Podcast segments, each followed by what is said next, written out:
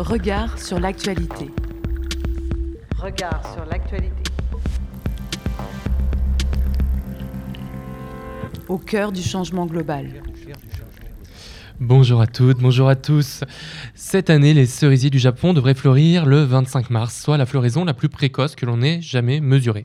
Rappelons que la date de floraison des cerisiers du Japon est notée par les municipalités de l'archipel depuis plus de 1200 ans, ce qui en fait la plus longue série statistique de l'histoire et cette série démontre une nouvelle fois l'accélération du réchauffement climatique à l'œuvre. La semaine dernière, c'est l'Institut Copernicus qui a indiqué qu'entre février 2023 et janvier 2024, la température de l'air à la surface du monde a été de 1,52 degrés supérieure à la période 1850-1900. Et oui, la fameuse barre des 1,5 degrés fixée dans les, accords, dans les accords de Paris a donc été franchie durant toute une année. Mais attention, cela ne veut pas dire que les accords sont désormais caduques, il faudrait pour cela que ça se reproduise sur plusieurs années. Et attention, le GIEC estime quand même que cela devrait survenir aux alentours des années 2030-2035. Bienvenue dans Regard sur l'actualité. Et aujourd'hui, pour m'accompagner, mes camarades Damien Rondepierre et François de Gasperi. Bonjour à tous les deux. Bonjour Florian. Salut Florian. Et oui, aujourd'hui, en première partie d'émission, nous recevrons pardon, Christophe Point, docteur en philosophie de l'éducation, pour son coup d'œil sur l'actu. Nous parlerons enseignement et plus précisément de l'état de notre système universitaire et de son adaptation nécessaire à la situation actuelle, l'Anthropocène. Et on enchaînera en deuxième partie d'émission avec notre invitée Emeline Baum, vice-présidente à la métropole de Lyon, déléguée à l'économie et au commerce, pour revenir sur la vision économique des écologistes. Et notre émission et toutes ses chroniques et rubriques est à retrouver en podcast sur notre site internet et sur l'ensemble des plateformes dédiées.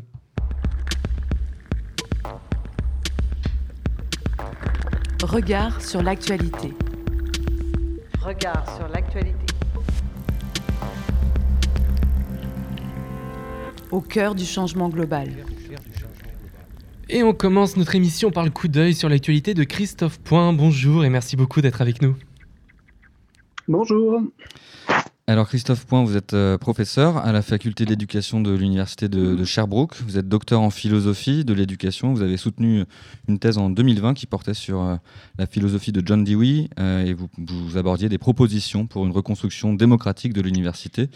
Vos travaux sont au croisement de la philosophie de l'éducation, l'histoire des idées éducatives et l'éthique professionnelle de la personne enseignante. Et si nous vous recevons, c'est parce que vous penchez sur la question de l'enseignement à l'heure de l'urgence écologique. Alors vous l'avez peut-être vu depuis le Canada, les départs scolaires sont assez âpres en France en ce moment. Le départ euh, de l'ancienne ministre Amélie Oudéa-Castera a réveillé les, oppositions euh, entre un modèle d'éducation publique et les partisans de l'enseignement privé. D'autres critiquent euh, les dérives du pédagogisme. Ils soulignent la crise de l'autorité à l'école et l'intrusion du, du wokisme à l'université. Tout un programme en somme. Et, on voulait savoir, Christophe Point, vous qui avez tenté d'esquisser euh, les pistes pour une reconstruction démocratique euh, de l'université, vous qui proposez à ce titre une éducation aux politiques par l'écologie, est-ce que vous pouvez nous en dire plus? Qu'est-ce que c'est en fait cette éducation aux politiques par l'écologie que vous appelez de vos voeux? Oui, tout à fait. La, bah, cette éducation politique, c'est vraiment l'idée de rassembler deux choses que l'on pense habituellement de façon très séparée, c'est-à-dire l'éducation et la politique. Vraiment, notre modèle euh, éducatif en France est construit avec une séparation de l'enfance avec euh, l'adulte, entre l'éducatif et le politif, et entre ce que l'enfant devait apprendre bien sagement sur les bancs d'une école et ce que les adultes pouvaient faire ou dire en militant euh, sur le plan politique dans la rue. Et euh, cette distinction, elle, ne, fonctionne plus en fait. Ne fonctionne plus à l'heure d'aujourd'hui avec les, changements climatiques. Et euh, l'exemple de Greta Thunberg sur ce point est vraiment excellent.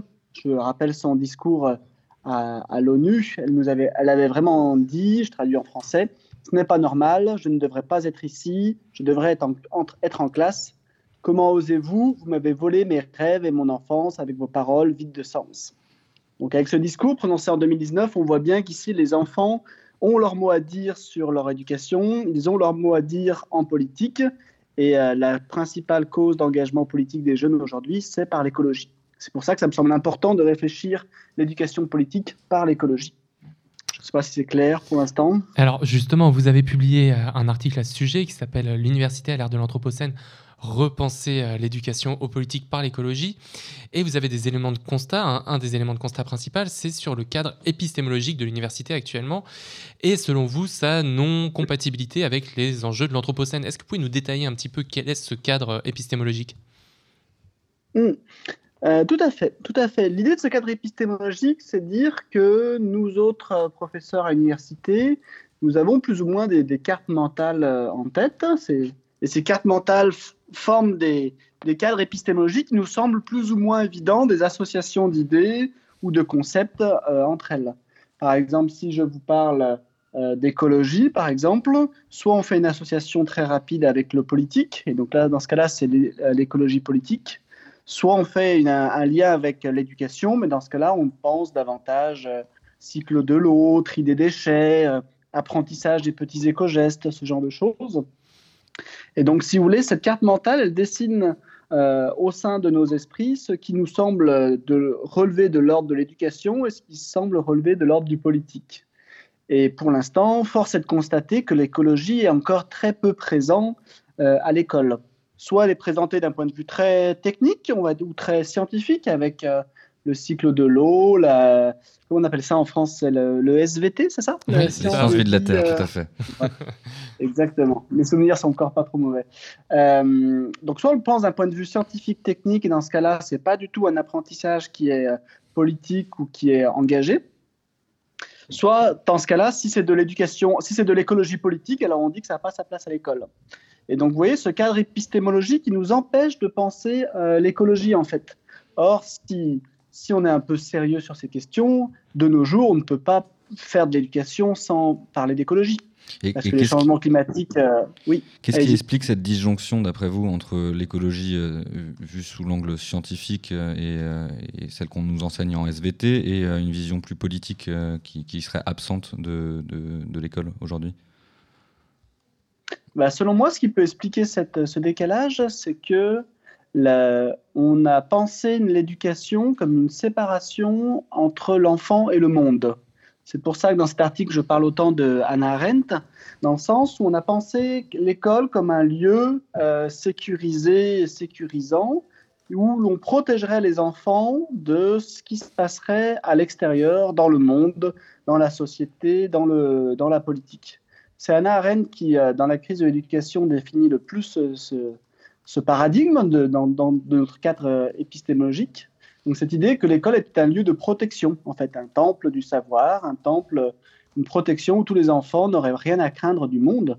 Sauf qu'on voit avec le réchauffement climatique et les crises euh, climatiques que non seulement le climat peut, peut détruire des écoles dans des inondations, euh, des catastrophes naturelles, ou alors peut même rendre l'éducation hautement difficile avec des classes qui sont surchauffées, euh, qui surchauffées l'été parce que les bâtiments ne sont pas isolés, ce genre de choses. Donc on voit bien que l'écologie, le réchauffement climatique fait partie de l'actualité et du quotidien des enfants. Ils en entendent parler à la télévision, ils en entendent parler euh, dans les réseaux sociaux, leurs parents euh, sont concernés, etc. Donc on voit bien qu'on ne peut pas faire de l'éducation dans le monde, au monde sans parler d'écologie maintenant. Et en plus, euh, l'idée c'est que ce monde il est en mouvement. Ce monde il est en mouvement, il est en évolution. Donc c'est plus du tout un, monde fixe ou qui ne bougera plus. C'est au contraire un monde qui va changer avec des espèces animales qui vont disparaître, des températures qui vont augmenter, etc. Et ça, à mon sens, si on est un peu sérieux sur l'éducation, il faut en parler aux enfants, il faut les préparer à ça. Et, j'aimerais rebondir sur, cette, sur ce mot enfant. Euh, il semble que, que votre article porte, lui, sur, sur l'université. Alors, il y a effectivement nombre d'analystes qui se concentrent sur les éducations du premier et du second cycle, mais, mais vous, vous portez vraiment un regard sur l'université. Alors, pourquoi ce regard-là? Alors, bah, très, très personnellement, ce regard, je le porte parce que je m'intéresse à la formation des enseignants et que pour l'instant, la formation des enseignants au primaire et au secondaire euh, se passe principalement par l'université. Et donc, j'avais eu un peu le choc à un moment d'aller visiter des, euh, des enseignants qui étaient en stage dans des écoles et me rendre compte que les, les albums jeunesse qu'il y avait dans les classes de nos enseignants, euh, la plupart présentaient des albums jeunesse où la moitié des animaux appartenaient à des espèces menacées ou en voie de disparition. Donc là, c'est à partir de ce, ce- ce choc-là que je me suis commencé à m'intéresser à comment ces, Ces enseignants étaient formés à l'université Hmm. et puis ensuite à m'y intéresser à eux en tant qu'étudiants.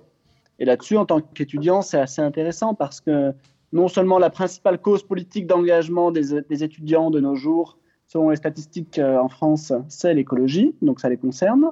Et en plus, lorsqu'on s'intéresse aussi euh, aux différentes apparitions de troubles et de, maladies qui peuvent euh, toucher ces étudiants, l'éco-anxiété apparaît aussi très rapidement. Donc c'est à partir de ces deux indices que j'ai voulu m'intéresser à la formation et à la question des étudiants par rapport à l'écologie. Oui, justement, à, ce titre, vous parlez de, l'éco-anxiété comme potentiel euh, révélateur de ce que ce cadre épistémologique produirait euh, chez les jeunes. En fait, ce décalage entre un concernement euh, omniprésent dans leur vie quotidienne et une absence de, réponse à, donner dans, la, vie scolaire et, et universitaire. Ça serait ça? Tout à fait, tout à fait. C'est vraiment terrible de voir que les, tous les changements climatiques, c'est des sujets dont on parle énormément dans les médias, les réseaux sociaux, à la télévision, etc., et dont on parle très très peu durant leurs études. Donc c'est comme si on, ils avaient conscience d'une menace, d'un danger, et en même temps que personne ne leur parlait de ce danger pour l'expliquer, pour le développer, etc. Donc là-dessus, il y a, il y a une responsabilité de l'université, à mon sens, qui pour l'instant est défaillante. Pourtant, euh, l'université semble bel et bien être le lieu, ou, euh, en tout cas le rempart à, à une pensée, euh, disons, euh, uniforme, euh, avec euh, des, mises en place de, de- d'enseignements euh, plutôt portés sur des formes politiques, ou en tout cas avec des, opinions politiques qui peuvent ressortir de par certains scientifiques?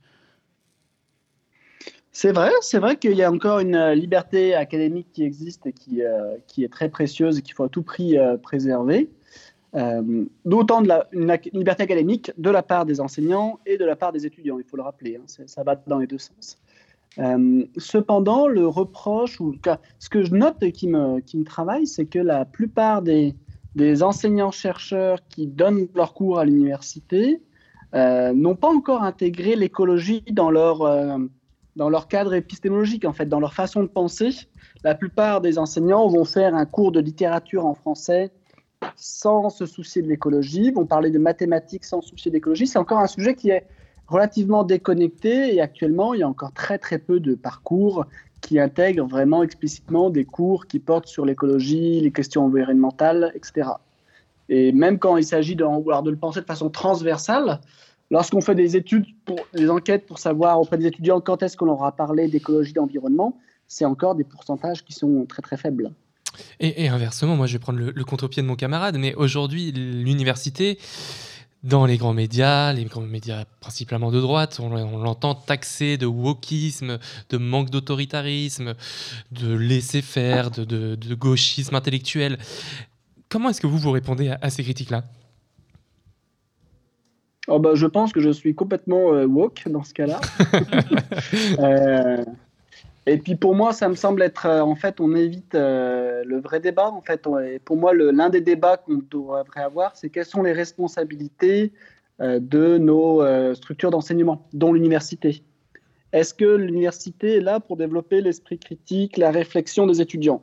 Si on répond oui, alors il faut parler de ces sujets sensibles, il faut parler de l'écologie, des engagements politiques et ne pas les nier.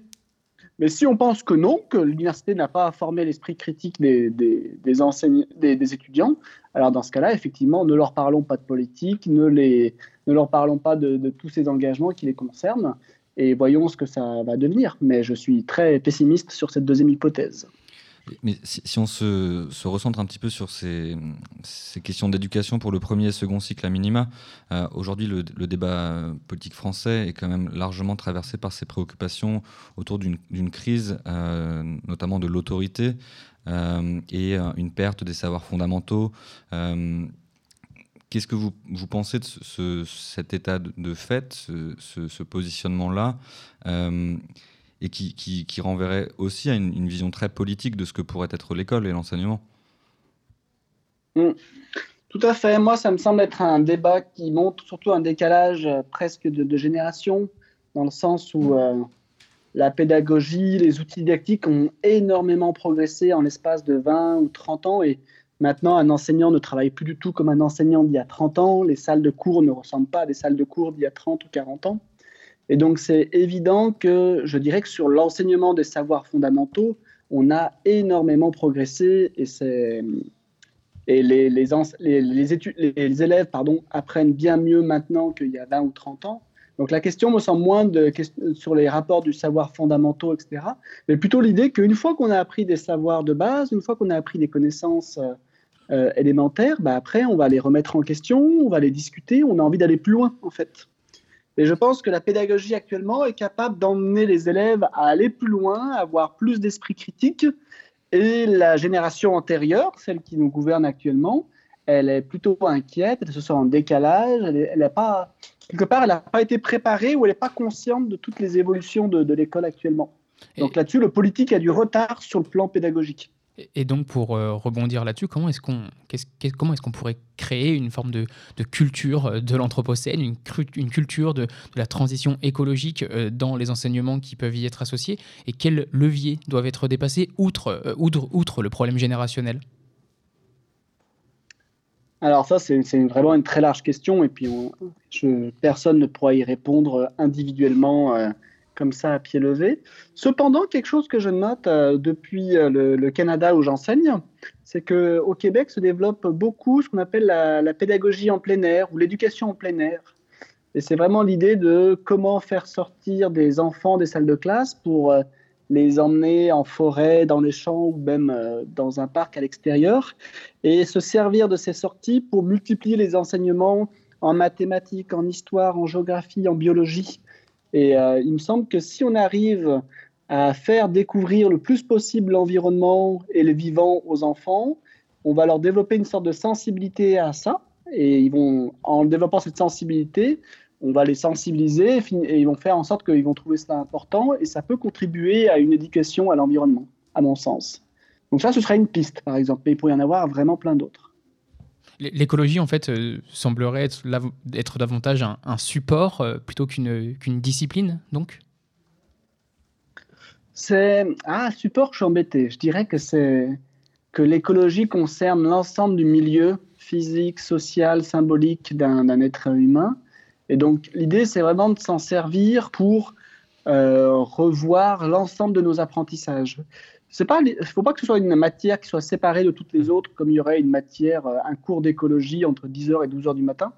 Non, ce serait vraiment l'idée de dire que tous nos savoirs doivent être euh, intégrés l'écologie et doivent la considérer. Et on peut parler de nature, on peut parler d'environnement en art, en mathématiques, en histoire. Donc vous voyez, c'est vraiment cet ensemble qui doit être pris en compte. Alors moi, je vais me faire un petit peu l'avocat du diable, mais du coup, dans, votre article, vous parlez de, l'éducation aux politiques par l'écologie. Et donc, ça suppose, comme vous l'expliquez, de rompre le cadre épistémologique actuel qui donc séparait la question politique de la question de l'enseignement ou de l'éducation. En politisant du coup les, enseignements, est-ce qu'on n'ouvre pas aussi la porte, parce que vous l'aurez remarqué comme moi, actuellement, les débats politiques et les sondages politiques sont plutôt en train de tirer vers la droite, voire l'extrême droite, que vers euh, l'écologie politique. Est-ce qu'on n'ouvrirait pas, on pas aussi la porte à ce que bah, les programmes scolaires finalement soient accaparés par des visions politiques qui soient tout autres et pas du tout euh, pensées avec et pour l'Anthropocène? Hmm. Je ne sais pas si l'extrême droite a une grande pensée sur l'écologie. Ce que j'ai vu pour l'instant là-dessus, c'est vraiment euh, assez faible. Et euh, de toute façon, il faut, il faut se dire que nos programmes sont, sont politiques. Le choix des matières, le choix des mhm. chapitres. Euh, alors certaines, sur certaines matières, c'est plus évident que d'autres. En histoire, c'est très évident. En, comment on appelle ça? Enseignement moral et civique chez vous? Ah, Je sais plus. On est trop vieux, on n'a pas connu ce, moment-là, nous. Oui, maintenant, ça doit être la science économique et sociale avec l'intégration de, de, ces enjeux de civique, oui. C'est ça. Avant, c'était euh, enseignement civique, juridique et social, je crois. Mais euh, donc tous les programmes politiques sont, tous les programmes pardon euh, éducatifs sont politiques au sens où ils résultent de choix qui ont été faits à un moment donné par par des, des hommes politiques et des adultes. Donc, à mon sens, ces programmes sont politiques et c'est un choix, au contraire, euh, de. Ce serait un choix de courage politique d'intégrer davantage l'environnement et euh, ce, ne, sont pas. Les programmes ne sont, sont, faits par des spécialistes, en fait, et chacun de ces spécialistes vont avoir leur centre d'intérêt, leur, leur, leur, bataille et, euh, et leurs engagements. Donc, je ne pense pas qu'il faudrait séparer aussi nettement la science comme une science qui serait objective, un peu protégée des, des, turbulences du monde. À mon sens, au contraire, et là je rejoins Bruno Latour par exemple sur ce point, l'épistémologie est engagée socialement. Et à ce titre, vous, parlez, euh, si, je ne me trompe pas, de sciences de l'éducation comme des sciences politiques. Euh, et j'aimerais J'aimerais revenir sur cette, cette, question des critiques qu'on adresse au pédagogisme, entendu comme enfin, l'épithète pédagogisme qui n'est est pas, pas, très élégant, mais, mais de nombreuses critiques aujourd'hui sont assénées contre la victoire euh, des, des, des post-68 arts et ce triomphe d'une forme d'enseignement de, ce type euh, quand on déplorerait euh, la, la, perte d'autorité, de savoir euh, descendant. Et, vous, vous appelez à l'inverse à, une construction collective euh, et politique de, du, savoir. Euh, comment on, triomphe de, cette, ces, critiques? Comment est-ce qu'on comment est-ce qu'on rencontre des, des, critiques de, de, la droite sur la perte d'autorité, le retour aux savoirs fondamentaux? C'est ça mmh. la, oui. la question? Mmh. Vraiment, euh, je pense que c'est une question qu'il faut se poser sur le terrain, en fait. Vraiment, en allant voir des écoles au quotidien et euh, voir des enseignants et se rendre compte de ce que c'est que la réalité d'un enseignement actuellement. Et euh, en tout cas, pour ce qui est du primaire, c'est le niveau que je connais le mieux, on est très loin d'un rapport d'autorité qui serait frontal, qui serait euh, hiérarchique ou qui serait viril en quelque sorte, mais au contraire, on est vraiment beaucoup plus dans des relations de confiance, beaucoup, beaucoup, beaucoup de collaboration avec les parents, euh, des, échanges, quotidiens avec différents professionnels. Donc, si vous voulez revendiquer une valeur comme celle de l'autorité, aussi belle soit-elle, ne, suffit pas en fait. Je pense que derrière cette question euh, de, valeur, euh, on cache un peu une priorité qui serait des conditions de travail, qui serait du côté des salaires des enseignants, euh, de l'aide qu'on peut avoir en classe avec d'autres professionnels. Donc voyons d'abord les conditions de travail de ces, de ces enseignants et ces professionnels de l'éducation, et après on verra s'il y a une question d'autorité ou autre, à mon, à mon sens. Si je ne me trompe pas, dans votre article, vous, poursuivez également euh, l'ambition, de, de, en termes de formation, euh, de, former les, enseignants à une pensée pratique, une pensée complexe et actuelle qui leur permette de, vivre dans un monde à risque un monde qui soit de plus en plus risqué. Est-ce que vous pouvez nous donner des, pistes concrètes euh, de ce qui relèverait de ce type de formation? Mmh, Tout à fait. Bah, là, je peux prendre l'exemple du Québec, par exemple, où euh, la formation des enseignants au primaire se fait en quatre ans. Et dès la première année, les étudiants ont des stages dans les écoles. D'abord des stages assez courts, hein, deux jours, trois jours par-ci, quatre jours par-là. Mais ensuite, en quatrième année, c'est trois, jours, euh, trois mois entiers en responsabilité dans une classe. Donc là, la formation est bien plus pratique parce que dès la première année, les étudiants sont face à des élèves et interagissent avec. Alors que en France, on a encore une licence d'éducation qui reste très théorique, très académique pendant trois ans. Et à la fin, à prix d'un concours en plus, on a une formation à la maîtrise qui commence à avoir des stages, à avoir de la mise en pratique. Donc là, le point de vue pratique est assez peu développé. Et puis, euh, sur l'aspect des risques, là aussi, c'est intéressant au Québec. Au Québec, il y a beaucoup d'échanges de pratiques où vraiment les, étudiants se rassemblent entre eux sur euh, à une dizaine, une douzaine, et puis euh, on échange ou on les fait échanger sur les cas difficiles, les thèmes sensibles, quelles ont été leurs difficultés. Donc ces petits groupes de parole, de formation pratique, ça permet vraiment de, de rendre compte des risques que peut avoir ce métier, de les développer, etc. Et ça, ça me semblerait vraiment profitable pour la formation en France. Peut-être on a évoqué tout à l'heure la question de l'éco-anxiété comme une manifestation, euh, un symptôme euh, de, ce que produisait aujourd'hui le, cadre épistémologique euh, dominant dans le champ de l'éducation. On voit d'un autre côté, enfin peut-être dans le même temps, d'autres stratégies d'évitement qui sont déployées par des, des, étudiants et étudiantes. on les appelle les, bifurqueurs et bifurqueuses en, France. Est-ce que ça, vous avez des, des, réactions à, ce sujet? Je les connais très mal, donc j'aurais peur de dire des, bêtises euh, là-dessus, mais euh, tous ces, tous ces étudiants et étudiantes qui finissent par, euh, par dénoncer, en fait, les, dénonçant les formes d'enseignement qui seraient dépolitisées quant à cette question écologique, pardon, font le choix de, de, quitter leur, leur, parcours ou en tout cas de ne pas s'engager auprès d'entreprises qui, seraient, qui participeraient à l'écocide en cours. Ah oui, j'ai vu ce discours des étudiants, effectivement, à la fin de leurs études là-dessus. Effectivement. Euh, bah, là-dessus, je peux vraiment que saluer leur, euh, que saluer leur, euh, leur courage et puis les, les, encourager. Effectivement, je pense que là aussi, on a une responsabilité après nos études au niveau du marché de, du travail pour savoir avec qui on veut travailler, comment est-ce qu'on veut travailler, etc. Donc, je, là-dessus, je suis tout à fait d'accord, mais après, au niveau de l'enseignement, est-ce j'encouragerais quand même les étudiants à rester dans l'école publique parce que je pense que c'est en la transformant de l'intérieur qu'on va la rendre de plus en plus souhaitable et de plus en plus intéressante. Surtout que pour ce qui est du primaire, en tout cas, les enseignants et les enseignantes ont encore une belle marge de liberté pédagogique en pouvant amener du matériel à eux, travailler des séances en les aménageant de leur façon, créer, des activités. Et cette liberté euh, éducative que l'on a, je pense qu'il faut absolument pas la lâcher et la, valoriser en la, pratiquant, en la réalisant au jour à jour. Eh bien, Christophe Point, un grand merci pour cet entretien et pour euh, ce clin d'œil final à la, crise actuelle que connaît le, débat politique en France entre école privée et école publique.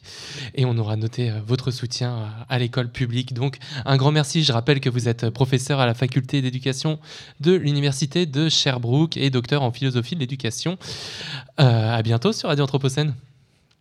Merci beaucoup. Bonne Passe, journée. Bonne journée à vous aussi. Au revoir.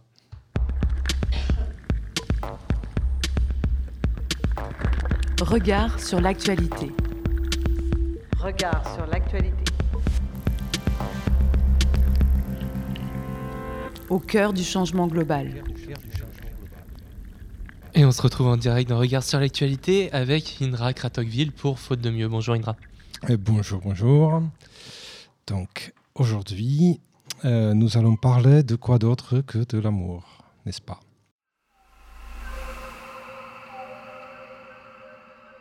À l'époque où les premiers mammifères, nos lointains ancêtres qui ressemblaient aux musaraignes, vivaient blottis les uns contre les autres au fond des terriers en attendant leur opportunité historique pour sortir dominer la planète, une tendance nouvelle faisait rage, aux côtés des volcans et des météorites qui animaient l'ambiance générale.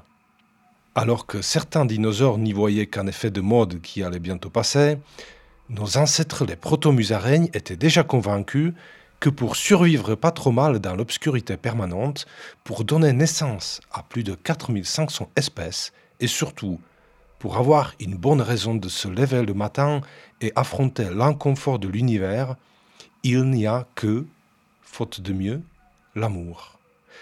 C'est la présence de cette puissance unique, partagée, vénérée au fond du terrier qui leur a permis de passer quelques millions d'années difficiles sans complètement perdre l'espoir qu'un beau jour, tout ceci ne sera plus qu'un mauvais souvenir. Et alors là, tu verras, on vivra dehors comme tout le monde, et le soleil brillera que pour toi et pour moi, et le monde sera à nous. Quelques années plus tard, donc, l'Anthropocène. Cette période où les arrière-petits-enfants des proto-musaraignes deviennent une force capable de rivaliser avec les forces géophysiques de la planète, au point d'en modifier les équilibres biochimiques à une vitesse qui dépasse leur propre capacité d'adaptation. On peut dire que la formule basée sur l'amour et donc sur le groupe, la sociabilité, la transmission a rencontré un certain succès. En témoignent les innombrables déclinaisons et produits dérivés. Après l'amour tout court, on a inventé l'amour de son prochain, l'amour de Dieu, l'amour de l'orthographe impeccable, l'amour de l'art, l'amour de la liberté, l'amour de la nature, l'amour à la plage, l'amour du travail bien fait, sans oublier l'amour des listes à puces et des énumérations dans l'ordre alphabétique ou pas. Mais gardons-nous de faire des listes et de nous lancer dans les inventaires, car le sujet est on ne peut plus mal choisi trop vaste, trop flou. On peut dire tout et son contraire. Par exemple, que l'amour est une force cosmique et en même temps qu'il est introuvable. Qu'il est trop bref et en même temps immuable. Il est vraiment difficile d'échapper aux jeux de mots douteux, aux calembours, mais surtout, surtout aux chansons qui ensuite tournent en boucle dans la tête. Et ça, c'est une mission quasiment impossible, puisque si nous ne sommes pas forcément tous et toutes imprégnés d'amour, nous sommes bel et bien imprégnés de chansons d'amour. C'est à se demander si, au fond, l'amour n'est pas une chanson avant même d'être autre chose, une ritournelle que nous nous chantons les uns aux autres. Auquel cas, si l'on repense à nos ancêtres les musaraignes au fond du terrier, l'amour serait ce chuchotement à peine perceptible. Voilà pour ce qui sera aujourd'hui, le jour de la Saint-Valentin, notre apport à l'archéologie amoureuse. Longtemps avant d'être une chanson, l'amour était un petit grognement.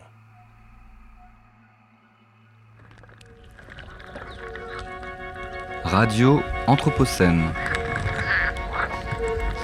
À l'écoute du changement global. Et on retrouve Valérie Disdier pour euh, sa chronique Cultura.